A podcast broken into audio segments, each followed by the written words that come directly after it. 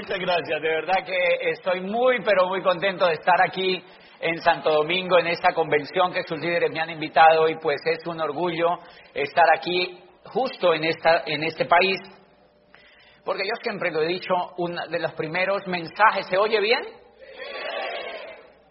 De los primeros mensajes que yo recibí cuando empezó el negocio, cuando yo conocí la oportunidad, fueron los mensajes de los líderes que ustedes tienen. De manera que yo quiero pedir un aplauso para sus diamantes, para Feiban y Raquel, para Raúl y Natalie y para todos sus líderes, eh, porque fueron increíbles, fueron increíbles. Eh, en la formación, en la etapa de formación, cuando nosotros recién empezamos a ver el negocio. Yo hoy voy a hablarles un poco de todo el tema que a mí más me interesa en este negocio, quiénes son nuevos que vienen por primera vez a una convención, yo quiero verlos así, listo, dejen la mano arriba, vamos a tenerla así una media hora.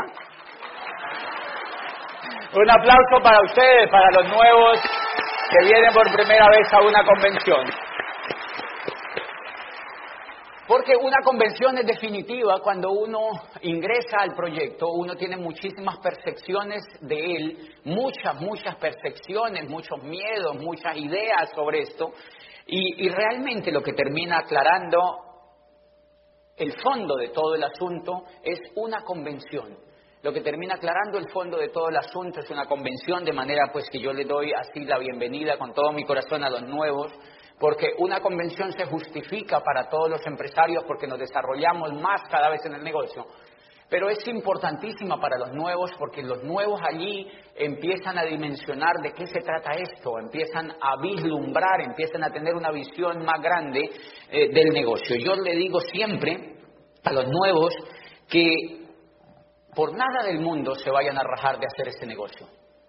Ya vinieron a una convención, ya fueron invitados a hacer este negocio, eh, por nada del mundo vayan a impedir tomar acción para llegar a diamante, porque pocas cosas hay allá afuera que sean que den el resultado humano, económico, psicológico, espiritual y financiero que da el negocio de Amway pocas cosas allá afuera yo he visto, eh, pues yo llevo también desde los 14 años trabajando y, viendo cosas y educándome y estudiando. Yo fui a la universidad, fui a todas las cosas que la gente va para educarse, para tratar de triunfar en la vida en algo.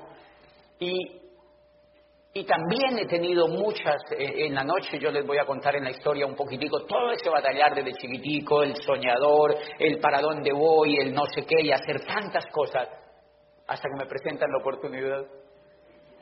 Y fue lo más importante que conectó en mi vida. ¿Cómo te explicas eso?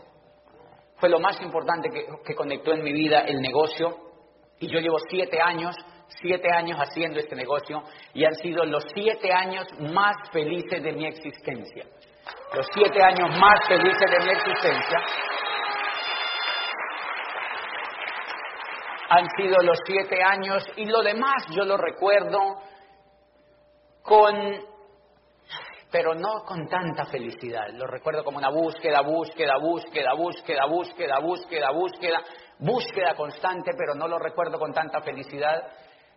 Y es paradójico, los nueve años que duré trabajando, o sea, ejerciendo mi carrera, yo, yo trabajé, no ejerciendo bien la carrera, pero yo era rector de una universidad privada, eh, no tenía mucho trabajo, pero yo ahí estaba, pero vivía ocupado, vivía ocupado, vivía siempre ocupado, yo no hacía nada, pero vivía siempre ocupado. ¿Conocen gente así? Que no haga nada, pero siempre vivía ocupado. Y entonces ese, esos nueve años yo los recuerdo, o sea, como oscuros, me entiendes? O sea, tan incómodos en mi vida, lo, lo recuerdo como tiempo perdido. No iba para ningún lado y un ser humano que no sabe para dónde va, pues no es feliz porque los seres humanos somos felices cuando encontramos algo claro, cuando entendemos cosas que no habíamos entendido, cuando tenemos una visión, cuando empezamos a despertar los talentos que tenemos, etcétera, etcétera, etcétera.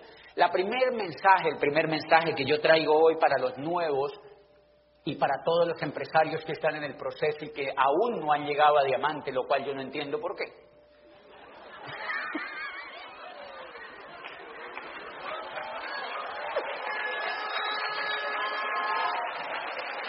O sea, yo una vez llegué Allí me senté en una convención. Y yo decía, pero este negocio lo importante es llegar a diamante. Y yo estaba allí sentado como cualquier invitado de los que está allí sentado. Y yo dije, eso es bueno, pero si uno llega a diamante. Antes hello. Y yo estaba allí sentado como tú y me puse la meta de llegar a diamante. En Colombia había una modita en ese momento que todos los diamantes que subían a tarima gritaban, 100 diamantes en Colombia y la gente casi se quitaba la ropa y decía, yo soy uno. o sea, ¿aquí no se quitan la ropa? No. O sea, la gente era fácil, era encendida. Yo fui a una convención de 4.000 personas allá en, en Colombia y el diamante que estaba aquí en la tarima gritaba 100 diamantes en Colombia y la gente levantaba los pies y las manos y decía, yo soy uno. Y yo decía, qué chifloretos estos, o sea, la gente está bien loca. Yo nunca grité, yo soy uno. Nunca grité, yo soy uno. Porque yo había tomado, cuando yo fui a la convención, yo tomé la decisión de que yo iba a ser uno. Y si yo ya estaba seguro, pues ¿para qué me ponía a hacer bulla? ¿Para qué me ponía a gritar tanto? Yo ya estaba seguro que yo iba a ser uno. Y entonces ese día yo tomé la decisión, yo dije, ok, si esto es llegar a diamante, yo voy a llegar a diamante. ¿Qué quiere decir eso? Que cualquiera de los nuevos que está allí sentados hoy puede tomar la decisión, yo voy a llegar a diamante y llega a diamante antes que cualquiera de los que está aquí en este negocio de años atrás. Porque es una decisión, es una decisión. En ese momento Colombia tenía unos nueve diamantes y yo dije, yo voy a ser el décimo. José décimo.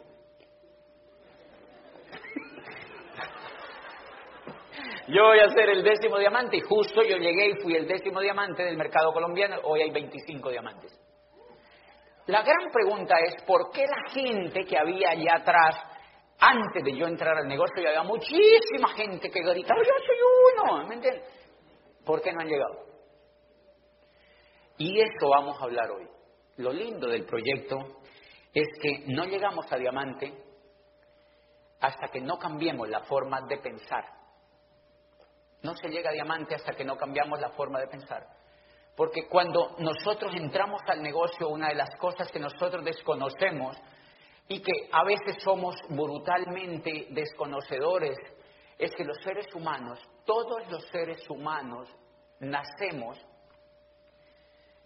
con la misma mente de todos los seres humanos.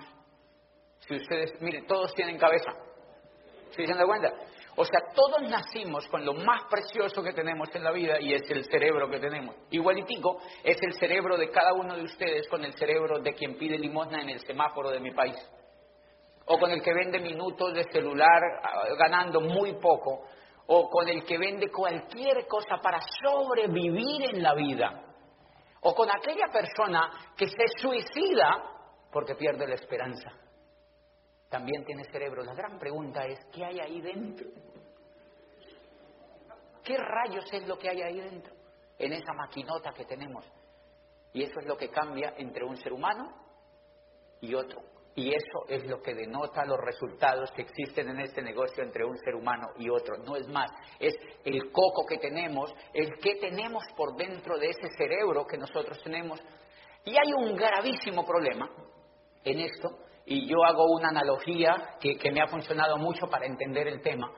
Y es que nosotros desde que venimos, desde que nacemos, nos empiezan a programar, la, sociedad donde nacemos nos, empiezan a programar de manera consciente e inconsciente, nos empiezan a programar. Por ejemplo, nosotros vemos a nuestros padres trabajar toda la vida. ¿Se dan cuenta? ¿Y qué nos dan ganas? De trabajar toda la vida. ¿Por qué el papá no tiene otra cosa que enseñarnos? Éticamente él se ve imposibilitado a enseñarnos otra cosa porque él no ha podido hacer otra cosa. Entonces, como el papá ha trabajado toda la vida, nos enseña a nosotros a trabajar toda la vida. Entonces, por eso, si ustedes se dan cuenta, es que yo tuve la misma programación que ustedes desde que yo nací. Ustedes recuerdan, a mí me llevaron al antejardín. De chiquitico uno lo levantan calientito. ¿Me entiendes? Lo levantan a las 4 de la mañana. 5 de la mañana lo levantan a uno Mateo, tienes que levantarte, y no calientito el corazón, así descansando, y lo levantan y le dan unas palmas. Tienes que bañarte. ¿Por qué, papi? Porque tienes que ir a la escuela. Es, ¿Qué es escuela? Tienes que ir a la escuela. Y él se levanta llorando y lo mandan a la escuela y en la escuela lo educa un empleado.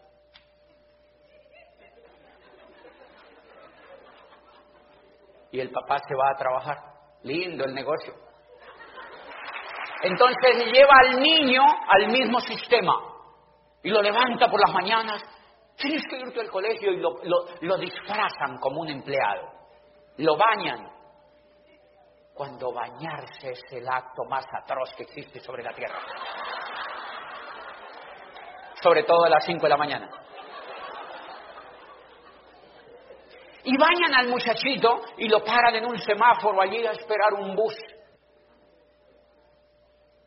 Se dice bus aquí, ¿verdad? Como casi todo es grosería aquí. Entonces, se, se, para el muchachito ahí a esperar un bus, una guagua, ¿verdad? Pues en cada país que voy me dicen, bus no diga, ¿por qué? Porque es el cenital de yo no sé quién. Yo digo, es increíble, o sea, ¿quién dijo eso? Y entonces el niño se para ahí a esperar que lo lleven a un galpón, porque parecen galpones, han visto que los colegios y estas escuelas donde nos educaron parecen fábricas galpones como papollos. Y meten el niñito allá y la mamá, la, maestra, que tampoco sabe para dónde va, sale a educar al niño y le enseña los ríos. A mí me enseñaron los ríos, los volcanes, los lagos, los riachuelos, los afluentes, como si yo fuera a ser pescador. ¿Para qué rayos me enseñaron eso? La gran pregunta que yo siempre me hice es, ¿no será que cuando uno crezca uno encuentra un río? ¿No será que cuando uno crezca uno ve un volcán? ¿No será que si yo quiero ir a pescar encuentro un lago? ¿Para qué rayos me enseñaron cosas que yo no necesitaba? Entonces el niño crece en ese ambiente y al otro día el papá vuelve y lo levanta otra vez. ¿Otra vez, papi? Sí, ¿por qué? Tienes que ir a estudiar. ¿Por qué? No tengo ni idea, pero tienes que ir a estudiar. Y lo mandan otra vez allá al colegio y el niño vuelve, va, le enseñan lo que los demás quieren. Le enseñan aceptar órdenes desde chiquitico. No te puedes revelar, Juliancito, porque hablamos con tus papás y te expulsamos. Y entonces el Juliancito termina siendo un obediente las grandes revoluciones, la libertad se ha logrado con los que se salen del rebaño.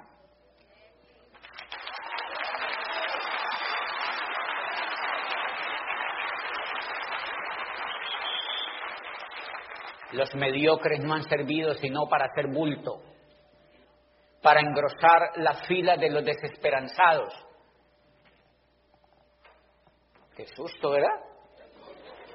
Y este niñito entonces lo sigue levantando y un día le dice al papá, papi, otra vez, ¿por cuánto tiempo? Por unos 20 años, mi amor. hasta que te idioticen del todo. Pero el papá no es consciente de eso y el niño lo mandan y lo mandan y lo mandan y lo mandan. Y un día, cuando ya lleva un mes de levantarlo a las 5 de la mañana, el niño se revela y le dice, papi, ¿por qué yo? ¿Por qué yo tengo que ir a eso? Y el padre no tiene ninguna otra respuesta, sino que le dice, para que un día sea como yo.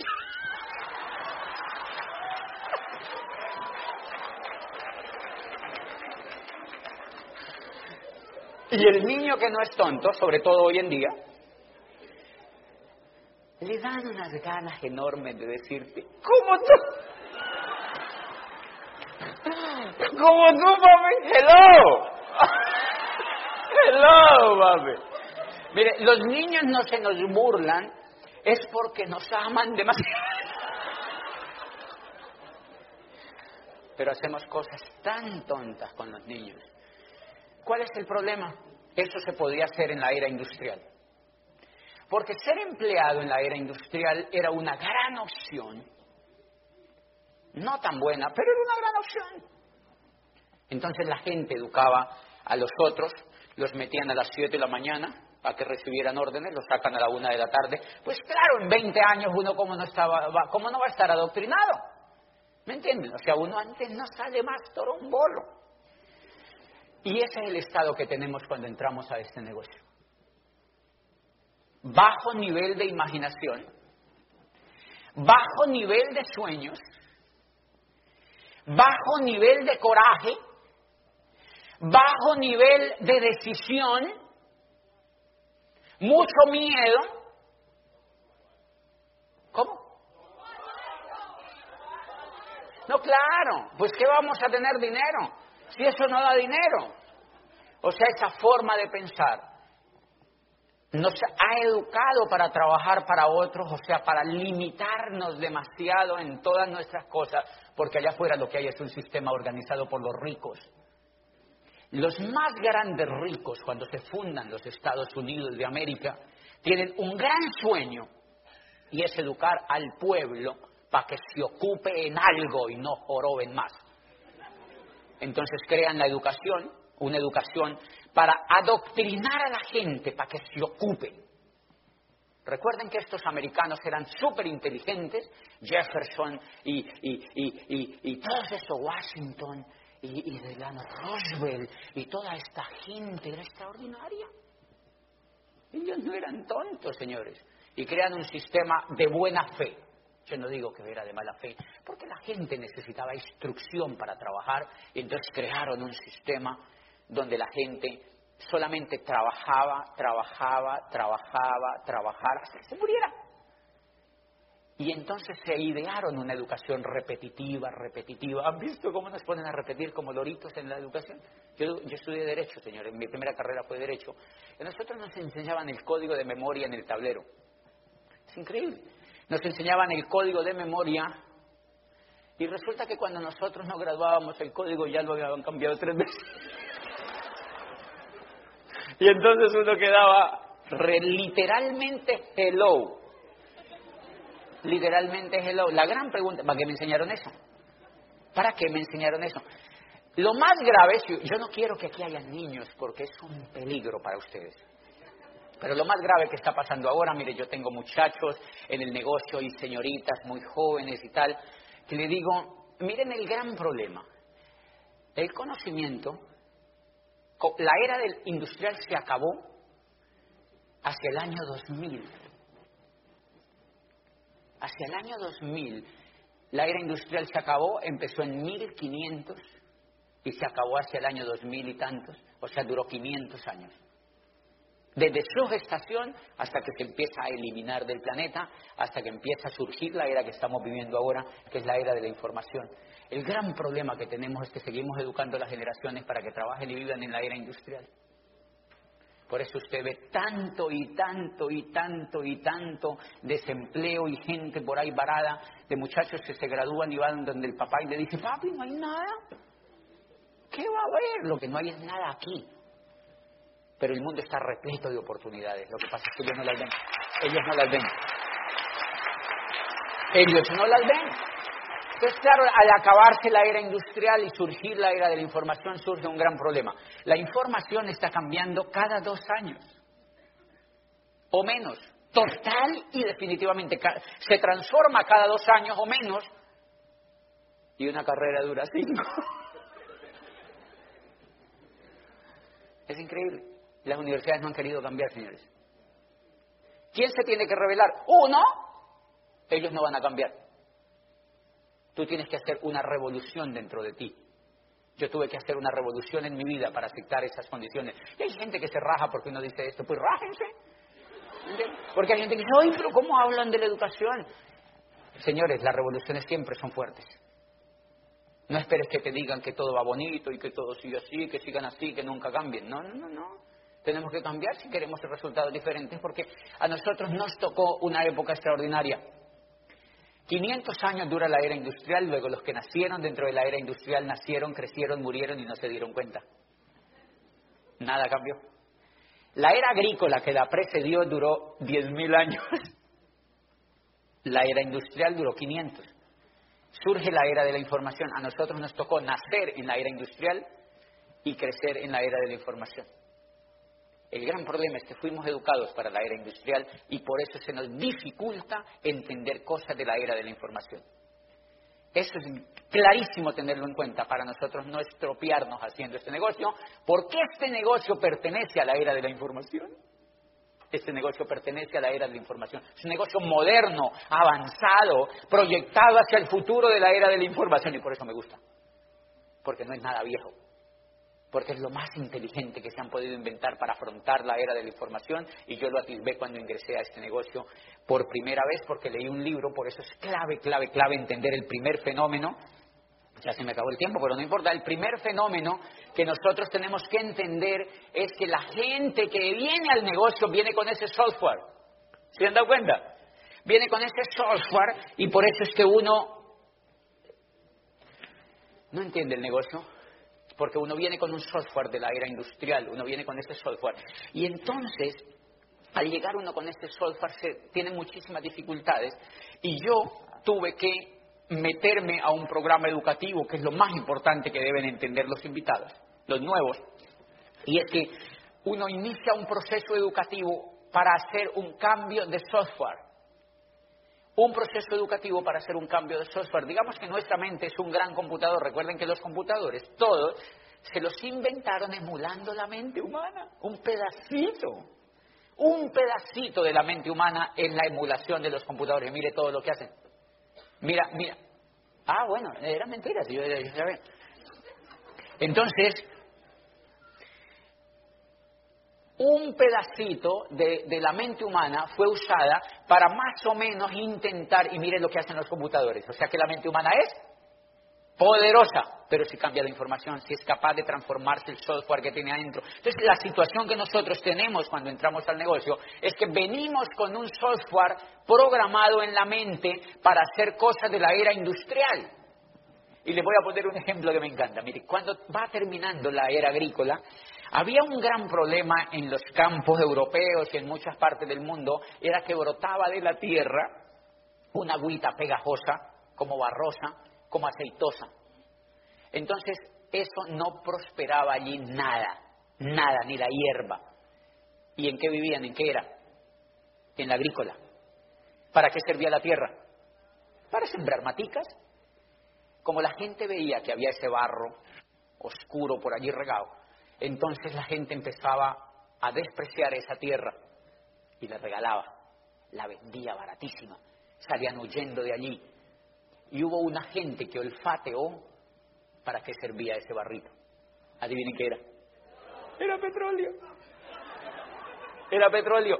Y estos, estos que no sabían nada, despreciaron todas esas tierras y se fueron. Y los judíos, los ingleses y muchos árabes empezaron a comprar esa tierra por kilómetros, por hectáreas, por grandes extensiones, son los archi, archi, archi, las familias más millonarias del mundo, son los que tienen esas tierras hoy en día. ¿Qué olfatearon eso? Que ese barrito que había allí iba a ser el combustible para la era industrial. Una vez Watson inventa la máquina de vapor, no se movía con petróleo, después la máquina la empiezan a mover con petróleo, la movían con carbón antes, después dijeron el carbón es muy raro para mover eso, intentamos moverla con petróleo y miren lo que fue el petróleo en la era industrial. Señores, ellos fueron los dueños de la tierra, de donde está el petróleo, de los grandes pozos, papá, papá, todo el mundo la despreciaba. Si tú observas, es lo mismo que está pasando hoy en día. La gente desprecia ese barrito negro de este negocio. Porque no entienden, porque no entienden, señores. Y ahí está una cosa increíble. ¿Por qué la gente no entra más a este negocio? Porque no tienen información, señores. Porque el negocio es íntimamente ligado con la era de la información y a mí eso me lo dejó clarísimo uno de los libros que primero me leí en este negocio. Decía, el mundo ya ha asimilado la idea de que terminó la era industrial. Decía así literal, el mundo ya ha asimilado la idea de que terminó la era industrial y de que entramos oficialmente a la era de la información. Y yo decía, yo no sabía. Yo era rector de una universidad. Muy torombolo. Es increíble, yo era rector de una universidad y yo no sabía que ya se había acabado la era industrial. Hay gente que viene a una convención y dice, ¿en serio ya se acabó la era industrial? Ay, ¿cómo así? De razón estamos tan jodidos. La gente, yo no tenía ni idea de que la era industrial ya se había acabado. Y el, libro me estaba diciendo, el mundo ya asimiló la idea de que terminó la, la, era industrial y de que entramos oficialmente a la era de la información. Decía, los negocios como General Motors y Ford Motor Company pertenecen a la era industrial. Las franquicias como McDonald's son la frontera entre la era industrial y la era de la información que nace ahora. Dice, y los negocios de mercadeo en red son la auténtica demostración de la era de la información porque trabajan sin capital, sin terrenos, sin fábricas, solo con información. Y, y yo leía, ¿quién es el tipo? Y decía, el tipo es multimillonario, es dueño de fábrica de plata, de oro, es uno de los más grandes empresarios del mundo en finca raíz, se llama Robert Kiyosaki, era amigo personal de Donald Trump, estaba familiarizado con presidentes de los Estados Unidos, sabía cómo se habían inventado la educación en los Estados Unidos, sabía cómo la educación esclavizaba a la gente para que nunca saliera de pobre. Había escrito un libro que se llama La conspiración de los ricos, donde decía, sin azúcar, que la educación se había armado para mantener a la gente pobre sin ninguna aspiración de ser rica, porque era una forma de mantener un sistema capitalista funcionando con muchísima gente trabajando para otros. Los títulos que da la era industrial, economistas, para que hablen de la deflación, de la inflación, de la quebrazón,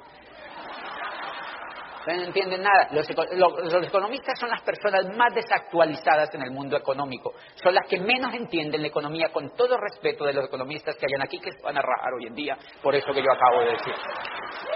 Los economistas no saben cómo funciona la economía porque la economía que le enseñan a los economistas es una economía hecha para trabajar para un sistema vigente. Por eso tú le preguntas a un economista y dice, no, todo va a cambiar.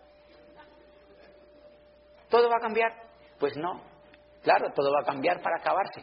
Eh, miren que los economistas acaban de hacer revoluciones en Harvard, los estudiantes de Harvard, pidiéndole a Harvard explicaciones de por qué rayos los más grandes economistas egresados de Harvard son los que tienen quebrado al mundo. Mire cómo está Europa quebrada. Mire cómo está el país más rico de la Tierra, que era Estados Unidos, es el más endeudado de la Tierra en estos momentos. ¿Quién asesoró a Estados Unidos? Los economistas. No entienden nada. No entienden nada. Detrás de los economistas hay 10 ricos en el mundo, que es la Reserva Federal, lindos, que están diciendo, ellos no entienden. Lindo el negocio. Y salen de Harvard, de MIT, de Yale, de toda esa gente, salchichas y salchichones, perdidos a ser objetos viles de un sistema que no funciona en el mundo. Pero hay 10 ricos que no fueron a Harvard ni a ningún lado de esto y que se burlan de todo ese circo que armaron las universidades. Europa se está quebrando absolutamente, Italia, quebrada Francia está tapando un agujero que nadie puede desconocer. Portugal, yo acabo de estar en Portugal y la gente no dice increíble, acabamos de llegar de Atenas, una desesperanza increíble en los griegos, quebrados, absolutamente quebrados, pidiendo plata, plata, denos más, denos más, denos más plata, denos más plata. El Banco Europeo le da plata y le da plata. ¿Por qué les dan plata? Para que no se vayan a quebrar tan rápido. Porque si se quiebran rápido se vuelve la hecatombe en el mundo. Entonces le dan plata, le dan plata, le dan plata. Y la Reserva Federal imprime tres trillones de dólares falsos sin reserva en la economía y se los inyectan a Citigroup, se los inventan a Of America, se los inventan a todo el mundo para que no se vayan a dar cuenta. Y el gobierno se endeuda y se endeuda y se endeuda y se endeuda para que la gente crea que todo está bien. Pero eso no es nada. El gobierno se sigue endeudando y la deuda va a pasar a 250 mil, a 300 mil y vamos a tener un mundo esclavista otra vez. Por eso hay que aprender cómo funciona la economía. Es imperativo aprender cómo funciona la economía y uno de los hombres que yo más quiero hoy, porque fue el que me abrió la mente a través de un libro, se llama Donald Trump, y, esto, y este señor Kiyosaki, en un libro que se llama Queremos que sea rico. Dice, Donald y yo, hemos observado que es éticamente necesario contarle al mundo que la gente tiene que educarse de una manera diferente, que tiene que aprender a cambiar y que tiene que trabajar por hacerse rica, porque es la mejor oportunidad en este momento histórico para aprender a volverse rico en el mundo. O sea que las malas noticias son poquitas frente a las buenas que existen, pero hay que cambiar. Y dice el tipo, dice, si Donald y yo perdiéramos toda la riqueza que hemos construido, nosotros no volveríamos a hacer un negocio tradicional, sino que haríamos mercadeo en red. Y yo dije, ¿a quién hay que matar? ¿A quién hay que matar? Estaba leyendo. Y ese es el petróleo que nosotros tenemos en este momento. Lo más lindo es un petróleo que la gente desprecia. Es lo más lindo un petróleo que la gente desprecia y eso me encanta de este negocio, que la gente no lo entiende. Si la gente no lo entiende, ¿quién lo tienes que entender? ¿Sí me entiende? Ahí está la riqueza, porque la gente dice, oye, aquí nadie quiere entrar. Eso es buenísimo. Buenísimo. Por eso, si tú te educas, si tú aprendes, si tú agarras fuerza, si tú te pules como líder, si tú lees y lees y lees y lees, tú triunfas en este negocio. No hay ninguna otra posibilidad. Tú triunfas en este negocio porque afuera hay una ignorancia impresionante sobre lo que está ocurriendo. Por eso es vital, vital, vital que ustedes pertenezcan a un sistema educativo como el que tiene este negocio, porque es un privilegio hoy en día que no existe allá afuera. Yo tengo grupos gigantes de muchachos de universidades prestigiosas en Colombia que van a mi casa y me dicen, nosotros queremos hablar contigo sobre libertad. Nosotros queremos hablar contigo sobre lo que hemos oído en YouTube. Queremos invitarte a una conferencia. Hace poquitico me invitaron a una conferencia a una cosa que se llama la Andy del futuro, que son los hijos de los industriales colombianos de la era industrial. Los hijos de los industriales, unos niñitos exitosísimos por cuna, sentados allí. Y yo les dije, ustedes se están educando para trabajar en la era industrial. ¡Qué susto! Sus papás pueden haber sido los más ricos posible, pero ustedes van a ser los pobres del futuro. Porque el mundo cambió en un instante y nadie se dio cuenta. Eso le pasó a la nobleza finalizando el siglo XVI. Los nobles no se dieron cuenta que la era industrial se los iba a tragar y se acabó la nobleza, señores, porque alguien gritó revolución en Francia y acabaron y le cortaron la cabeza al mundo de la nobleza y acabaron hasta con el nido de la perra, señores. Y los nobles no se dieron cuenta que todo estaba cambiando y lo mismo nos está pasando en este momento. Los ricos que hay, señores de la era industrial, pueden salir volando en un minutico. Los grandes bancos se quiebran de una noche a una mañana porque el rico de tu país no va a... decir ¿Qué pasó? Eso va a pasar, por eso este negocio es para los ricos, señores, y también con mayor naturalidad para los pobres, si se educan. Yo venía de un hueco, de un hueco, de un hueco, de un hueco, señores, de un hueco. Si hay educación, vamos a triunfar. Cualquier ser humano puede triunfar en este negocio. Cuando una señora común y corriente se educa, se educa en este negocio y lee, tiene las más grandes posibilidades por encima del rico de tu país que no quiere leer, que no quiere aprender, que no quiere cambiar, porque la economía es despiadada si uno no sabe cómo funciona. Despiadada si uno no sabe cómo funciona y ustedes lo están viendo lo que está pasando en los Estados Unidos, que las más grandes empresas están viniendo y, y es increíble cómo los políticos le mienten a la gente. Yo creo, yo los entiendo porque no le pueden decir a la gente, todo se acabó, apague y. No pueden decir eso, ¿sí me? Sino que los políticos tienen que salir. Ustedes ven a, los señores estos grandototes y salen ahí y dicen, tenemos un desempleo de 25% en el país, es una situación un poco incómoda, pero hemos mejorado el 0,002,1%. Y la gente, ¡ah! Estamos Ay, qué inocencia de la gente. Qué inocencia de la gente, señores. Pero el mundo es así, siempre ha sido así. La, sociedad, lo más grave que, tiene uno. Eh, yo tuve que tener la humildad para entender que yo no sabía nada. Yo había estudiado psicología, había estudiado derecho, había hecho posgrados, estaba en Europa haciendo un doctorado, pero estaba paradójicamente centrado en la era industrial, una era que ya, cuando yo leo este libro, se llama Escuela de Negocios, cómprenlo, invitados, cómprenlo y léanselo porque si usted lee el libro, usted ya no se pone, déjame. Es increíble. Mire la carencia de información, la carencia de ese software, mire lo que ocurre. Cuando la gente no tiene información, lo invitan a este negocio y dice, está interesante, déjeme pensar. Y uno dice, a mí me provoca como asesinarlo, de verdad. O sea, es increíble. Yo digo, qué ignorante, déjeme pensarlo. ¿Dónde está el petróleo de este negocio? El petróleo de este negocio está en cosas de detalles que yo les voy a contar fascinantes. Por ejemplo, el petróleo de este negocio significa que cuando me auspician a mí en el negocio, señores, se quedan con el talento mío por cuánto tiempo.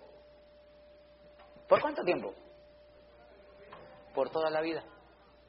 No, no valió la psicología, el derecho, los posgrados, no estaba valiendo en el doctorado que yo estaba haciendo, no valió el puesto que yo tenía. Cuando yo leí los libros, esto me dañó la cabeza.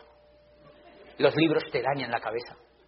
O sea, y dañan, quiero decir, te las reglas, ¿sí me entiendes? O sea, los libros te revolucionan la cabeza. Yo leí esto y yo digo, es increíble. Y el libro decía, es increíble que la gente en este momento se esté educando para trabajar en la era industrial. Y yo, ay, qué pena, qué pena, qué pena.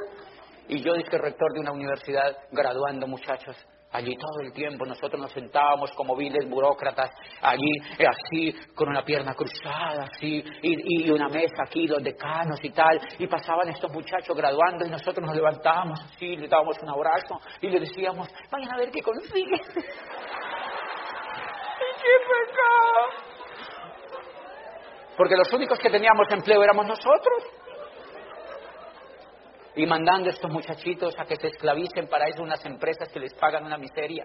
Yo no veo a la gente en los lobbies, estos muchachitos se iban a los lobbies de las empresas. Yo, a mí me aterra ver en los lobbies de las empresas lleno de muchachos brillantes egresados de las universidades. ¿Qué hacen aquí? No, estamos pasando la hoja de vida, ofreciéndose.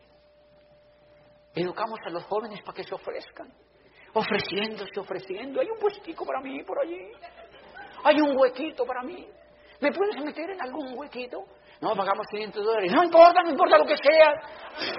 Ofreciéndose, ofreciéndose, ofreciéndose, ofreciéndose, ofreciéndose. Unos niños brillantes, unas niñas lindas, brillantes, ofreciéndose, ofreciéndose a unas empresas que lo desprecian. Si ustedes observan, la gran mayoría de egresados de la educación egresan con una mentalidad de ofrecerse en un mundo donde ya no quiere ese tipo de trabajo. Por eso es imperativo educarse para velar por las oportunidades y para cambiar. El último libro de Kiyosaki se llama La ventaja del ganador. Es extraordinario. Y tiene una cosa que va relacionado con la educación que nosotros tenemos de la era industrial. Dice, los nativos de África tienen una forma muy inteligente de capturar los monos. Dice, en un hueco de un árbol ponen nueces y los monos van al árbol y meten las manos a sacar la nuez. Cuando cogen la nuez se engranda obviamente las manos y cuando van a sacar las manos ya no las pueden sacar.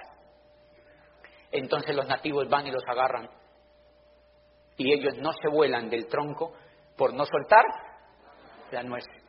Y dice, es increíble el parecido de los seres humanos con los monos la mayoría los atrapan y los esclavizan porque son incapaces de soltar la nuez. ¿Qué es, ¿Qué es la nuez? Un puesto, una carrera. No, es que yo soy médico. ¿Y qué? Si soy ingeniero, yo también era abogado. ¿Y qué? ¿Y qué? ¿Y qué? ¿Y qué? ¿Y qué? Yo tengo que hacer eso.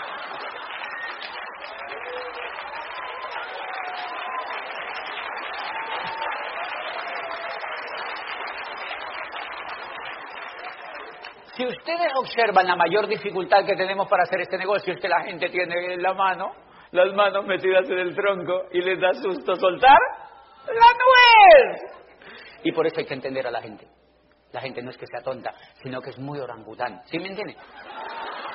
Uno es muy orangután. De verdad, yo era un orangután. A mí me presentaron este negocio en 1998, pero yo tenía las manos ahí en el tronco.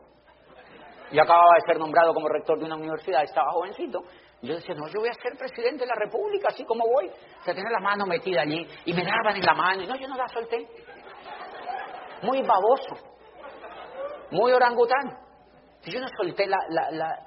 Me tocó zumbarme nueve años de esclavitud metido en una oficina esperando que la vida pasara y pasara y pasara y pasara, sin esperanza, sin sueño, yo ya me estaba volviendo una persona gris. No era ya feliz. ¿Por qué? Porque no era capaz de soltar la nuez. ¿Qué me hizo soltar la nuez? Los libros, señores. Por eso no te esfuerces tanto en hacerle convencer a otro de que esto es bueno, tienes que llevarlo a que lea los libros. porque el otro no te quiere hacer caso a ti, tienes que llevarlo a que lea los libros. Tiene que llevarlo a que lea los libros. Es una función educativa lo que nosotros hacemos. Yo recibo en mi casa muchos gerentes de multinacionales y gente así, que es exitosa, porque yo les digo, eh, cuando van a mi casa, yo le digo, ¿quién es la persona que viene? Y me dice, no, es el fulano, es gerente de una multinacional y yo no sé qué. Y yo le digo, ok, ¿ya ha escuchado audios? Y me dice, sí, tres. Y digo, no, eso no sirve para nada. Haga lo que escuche 30. Y cuando escuche 30 audios, póngale a leer Escuela de Negocios. Ay, es que él no le gusta leer. No, no, no, entonces no me traiga esa yuca para acá. ¿Me entiendes? Porque la gente cree que yo los voy a motivar. Entonces le llevan a uno a esa gente para que uno la motive. Y el tipo uno le ve la cara así. Yo he ido a darle planes a tipos. ¿Y qué hace el tipo? Es el dueño de un supermercado. Ella sabe de negocios. Sí, está emocionadísimo. Y uno va y el tipo está así. Convénzame. Y yo pienso por dentro que lo convenza su madre. yo no lo puedo convencer. Yo no lo puedo... ¿Aquí no tienen madre ustedes o qué? Yo no lo puedo convencer. Porque la única forma de que ese ser humano se convenza de que esto es mucho mejor de todo lo que ha visto en el pasado es que lea los libros y oiga los CDs y venga a una convención y vaya a un seminario y se pegue a un programa educativo que le empiece a cambiar el software que tiene en la cabezota esa que tiene. No hay otra, no hay otra posibilidad. Entonces yo lo tengo que llevar a leer y ese fue el camino que yo encontré cuando llegué a este negocio. Empecé a leer los libros. Entonces yo hago con esa persona, digo, ¿ya tú leíste Escuela de Negocio? Me dice, sí. ¿Y qué dice el libro? Y empiezo a hablar con él sobre el libro. Si no, ¿para qué?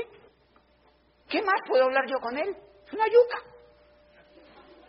No, que el tipo es el médico ginecólogo más famoso de la ciudad, de esos que se las conocen todas, o sea, el científico, ¿sí me entienden? Es un ginecólogo famoso y tal. El tipo no sabe esto. Entonces, tiene que leer el libro, tiene que leer la información que nosotros tenemos en escuchar los CDs. Y cuando yo llego a mi casa, yo saco un libro que tenemos que se llama Los Nuevos Profesionales. Yo voy a mi biblioteca y le digo, mira, yo llevo siete años haciendo este negocio, yo era rector de una universidad y yo tengo los libros en la primera, en el, en el, en el segundo piso de mi casa, yo tengo una biblioteca pues, pues de los libros que me he leído en este negocio. Y yo le digo, mira, si tú quieres aprender de esto, tienes que leer libros. Y saco un libro que se llama Los Nuevos Profesionales que no está aquí, o sea, porque, porque yo no sé dónde rayos lo tienen, pero se llama Los Nuevos Profesionales. Y el libro se llama, el libro es escrito por un profesor de Harvard que se llama Charles King. Nosotros lo vamos a llevar a Colombia eh, en la próxima convención. Es un profesor de Chicago, vive en la Universidad de Illinois de Chicago, trabaja allí, es un salchichón increíble. El tipo escribió el libro desde la academia más interesante que se ha podido escribir sobre la industria, se llama Los nuevos profesionales, el surgimiento del network marketing como la próxima profesión de relevancia. Claro, cuando yo voy leyendo en la primera parte, miren, yo siempre les he contado, miren lo que es el atrevimiento del software y la falta de información. Yo era rector de una universidad, va un tipo antes de leerme ese libro, yo no había leído ni este ni el otro libro, no había escuchado nada, pero yo había entrado al negocio. Y va un tipo y me dice, doctor, ¿verdad que usted está en esto de Amway? Y a mí me subió un calor así por todo el cuerpo. Porque yo no sabía qué contestarle porque eso de Amway estaba desprestigiado allá. ¿Por qué? Porque la gente, el petróleo, el barrito estaba desprestigiado allá. El barrito negro y baboso que había en la tierra estaba así desprestigiado. Y entonces yo le dije, sí, por consumir. Por consumir, como diciéndole al profesor, perdóneme la vida por haberme metido a eso. Y yo seguía con mis manos metidos ahí en el tronco. Y cuando voy leyendo el libro de Charles King, los nuevos profesionales, claro, yo era un, un académico y leo en la primera parte, el network marketing, conocido en el pasado como multinivel, en el pasado, surge hoy como el método de distribución más poderoso y el modelo de empresa más atractivo en la nueva economía. Y yo llegué a un profesor y me dijo, le digo, profesor, ¿usted se ha leído este libro? Y me dijo, no profesor de Administración de Empresas. ¿Usted ha leído este libro? Y me dice, no, yo le digo de rayo. y entonces, ¿usted qué rayos le enseña a los estudiantes? Sí, claro, a montar pizzerías, sanducherías, carnicerías y todo lo terminado en IAS. Un profesor que enseña en las universidades es un profesor que nunca ha sido empresario. Los estudiantes se sientan a oírle cosas allí y el profesor, mire cómo me pasan papeles, todos que ya me tengo que bajar de aquí porque ya se va a acabar el tiempo. No, mentira, mentira. Y entonces miren lo interesante, el profesor, el profesor Yo le digo, ¿usted qué ha leído este? Y me dice, no. Yo le digo, claro, de razón. ¿Usted qué le enseña a los estudiantes?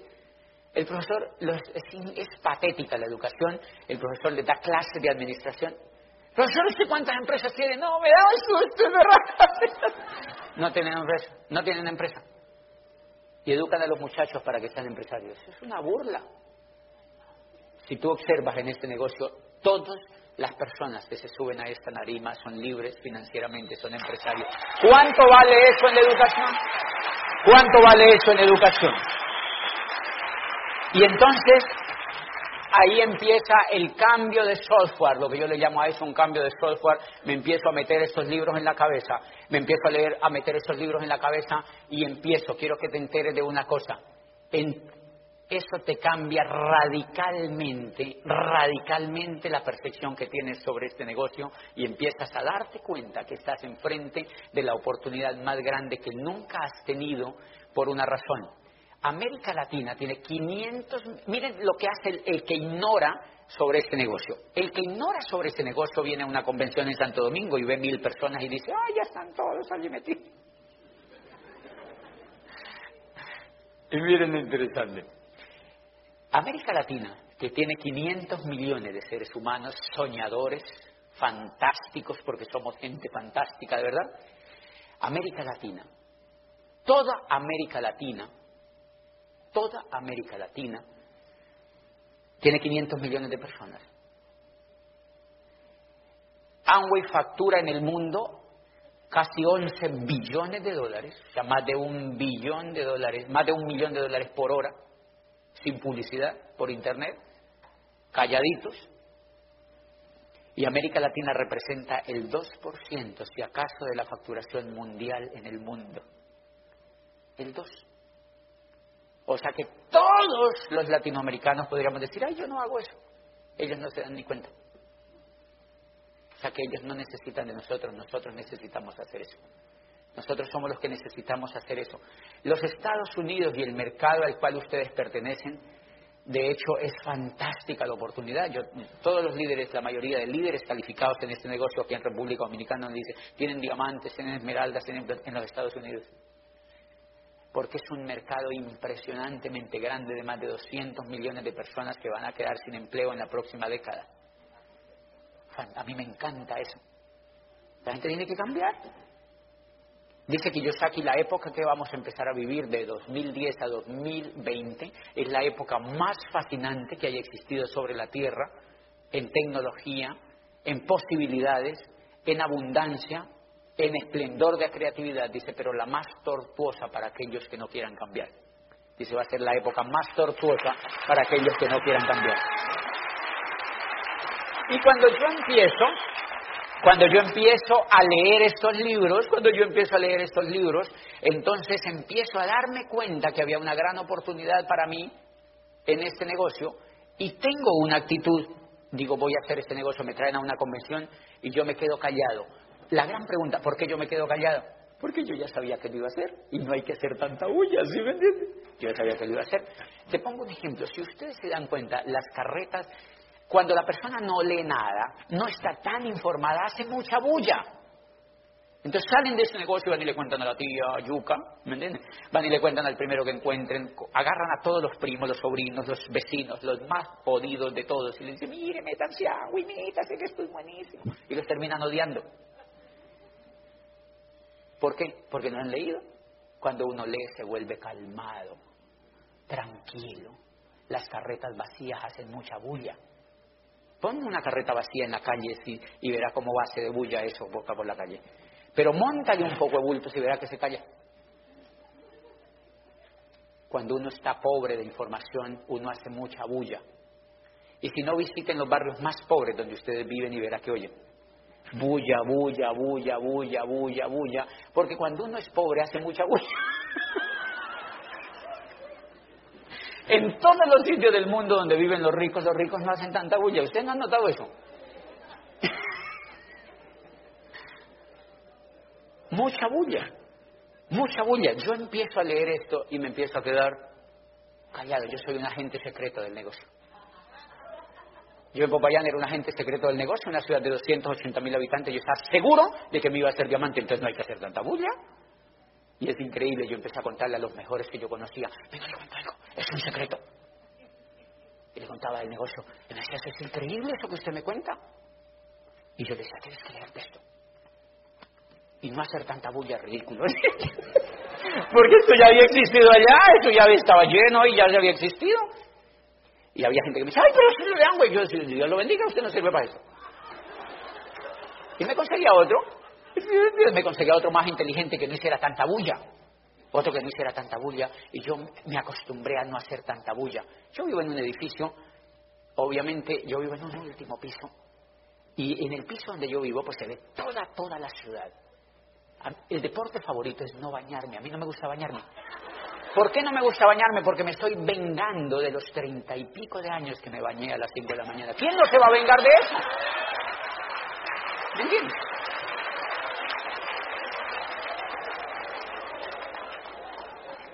Entonces lo que hago, pues ¿cuándo me baño? Cuando tengo que salir a hacer un evento. Por ejemplo, para mí venir a una convención es una tortura porque me toca bañarme. ¿Me, me toca bañar.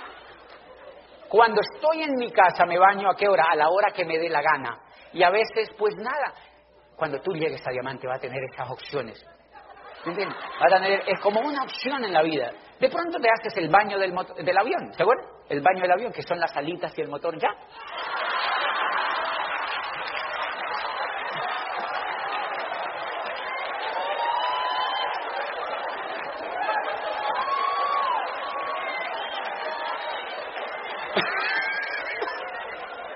Pero te vas a divertir mucho. te vas a divertir mucho. Y bien, cualquiera dirá que no, que uno se hace diamante y se vuelve cochino. No, no, no, no, no, no. Es simplemente una forma de decirles que tienes la libertad de hacer lo que tú quieras. Tienes la libertad de hacer. Entonces, lo que yo les estaba contando es que yo me levanto y veo toda la ciudad y yo digo, allá hay corte donde los carros no pueden salir a determinar. Porque hay tanto carro y yo me levanto, yo miro las calles y la gente es llena de carros pitando 6 de la mañana, 7 de la mañana, 8 hasta las 10. Papá, papá, déjame pasar. ¿Por qué tanto afán? A trabajar. Yo digo, si la gente es muy toda, ¿cómo se pelean por ir a trabajar? La gente llena, la... es que peleándose por ir a trabajar. Es, es muy raro. ¿Será que les gusta mucho? No, no, no, no. Tienen que sobrevivir. Porque no tienen más nada en el coco. Uno tiene que aprender a volverse rico para poner el dinero a trabajar para uno. Punto.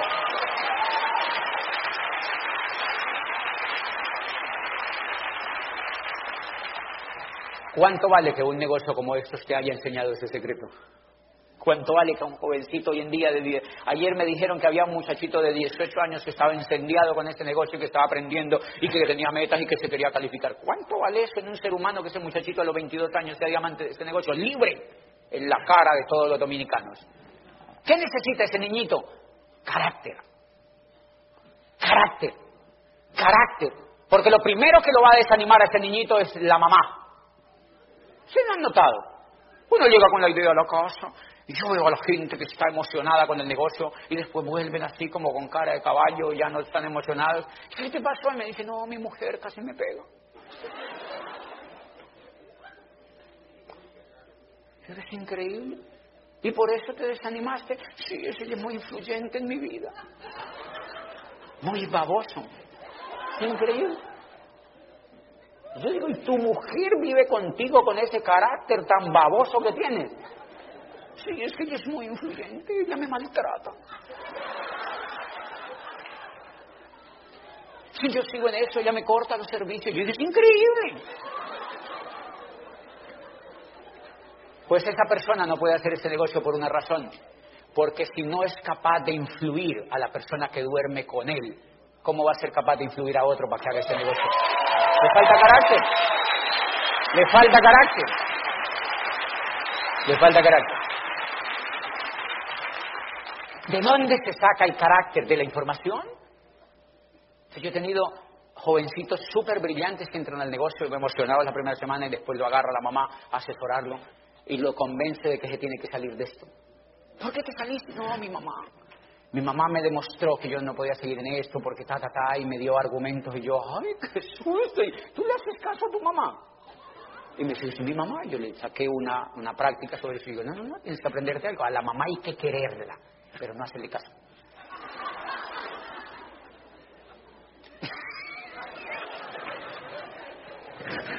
Porque ella no ha escrito este libro, señores. Ella no ha escrito los nuevos profesionales, ella no ha escrito este libro, ella no ha escrito información, ella no tiene esa información, de manera que tienes que hacer quererla. No la, no la, tienes que quererla. Y yo aprendí a querer a toda mi familia. Por eso yo tengo un CD donde me preguntan, si el negocio de Amway es malo, yo sí, eso es muy malo. Eso no funciona, ahora sí, eso no funciona. Hay muy poquita gente que llega a diamante, claro, hay muy poquita gente que llega a diamante. Yo no digo con ellos, ¿me entiendes? Yo le digo, sí, dejen así. Sigan así, nunca cambien. Entonces hay la gente en el edificio, cuando yo bajo, hay, hay gente que me pregunta, ¿verdad que usted está en esto de Amway? Y yo, no. ¿Qué es eso? Y me dicen, es una cosa de productos. Una señora ahí que vive en el edificio, como rica. Y me dice, es una cosa de productos. Le digo, no, no, no, primera vez que oía la palabra.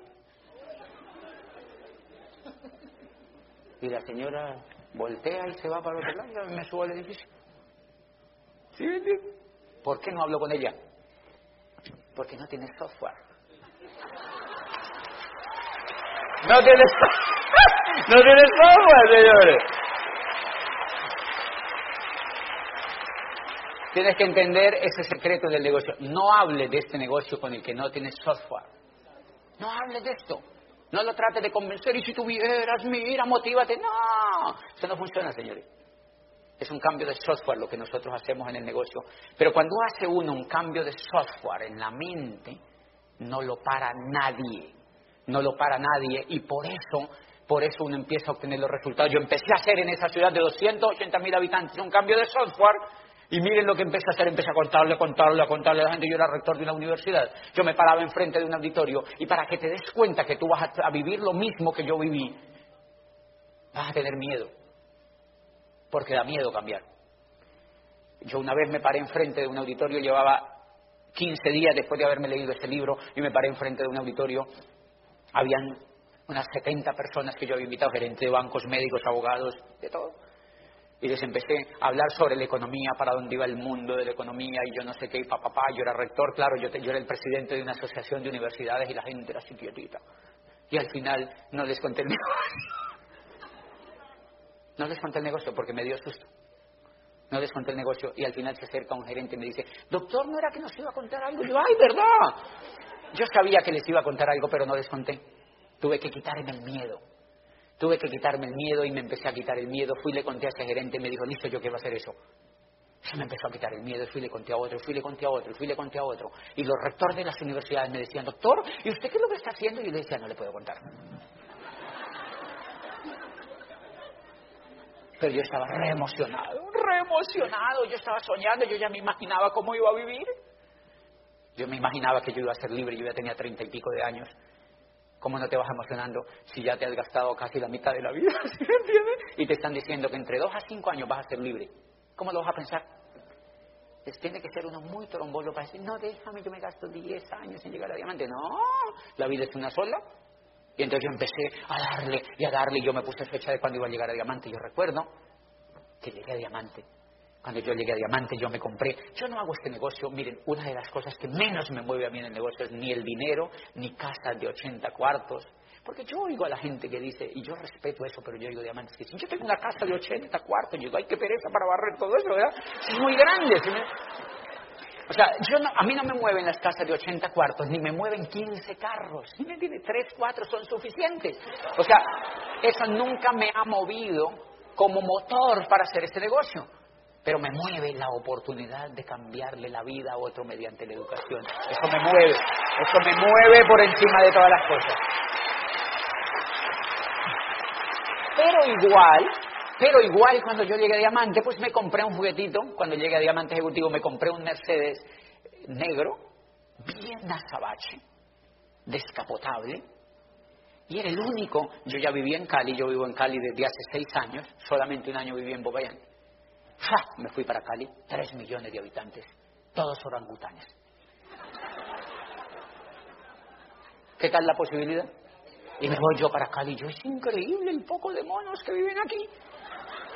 Y entonces empiezo a hablar con líderes ahí en Cali. Y los de Popayán me dicen, ¿cuándo vuelve para Popayán? Nunca. Nos estamos desanimando, nos estamos desmotivando. Muéranse que yo para allá no vuelvo. no pasa nada. Yo sabía que esto lo iba a hacer. Y empecé a dar Llegué a Diamante y cuando yo llegué a Diamante, ejecutivo, me compré su carro descapotable, un SLK, son lindos, yo se los recomiendo, se pasa muy bien allí. Es mucho mejor, yo siempre digo, siempre, siempre, y le he oído a mucha gente que es mucho mejor, por ejemplo, pasar una pena de amor en un carro de esos que en un Renault 4. ¿Sí me entiende? Cambia todo, cambia todo. Entonces él, yo compro ese carro y voy a Popayán. Otra vez me encontré con un directivo de una universidad y me dijo, doctor, ¿usted siguió en eso de Amway? Yo digo, ¿y usted siguió trabajando?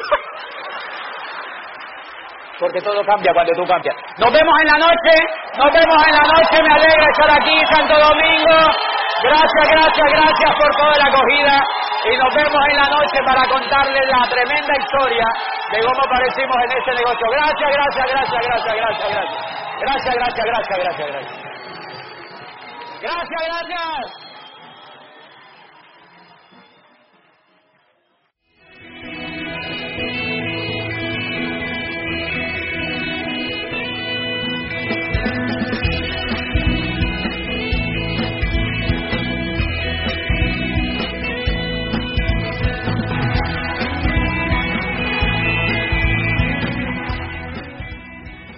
Esta grabación es propiedad con derechos de autor de Infinity Incorporated. Su duplicación está prohibida y la compra es opcional.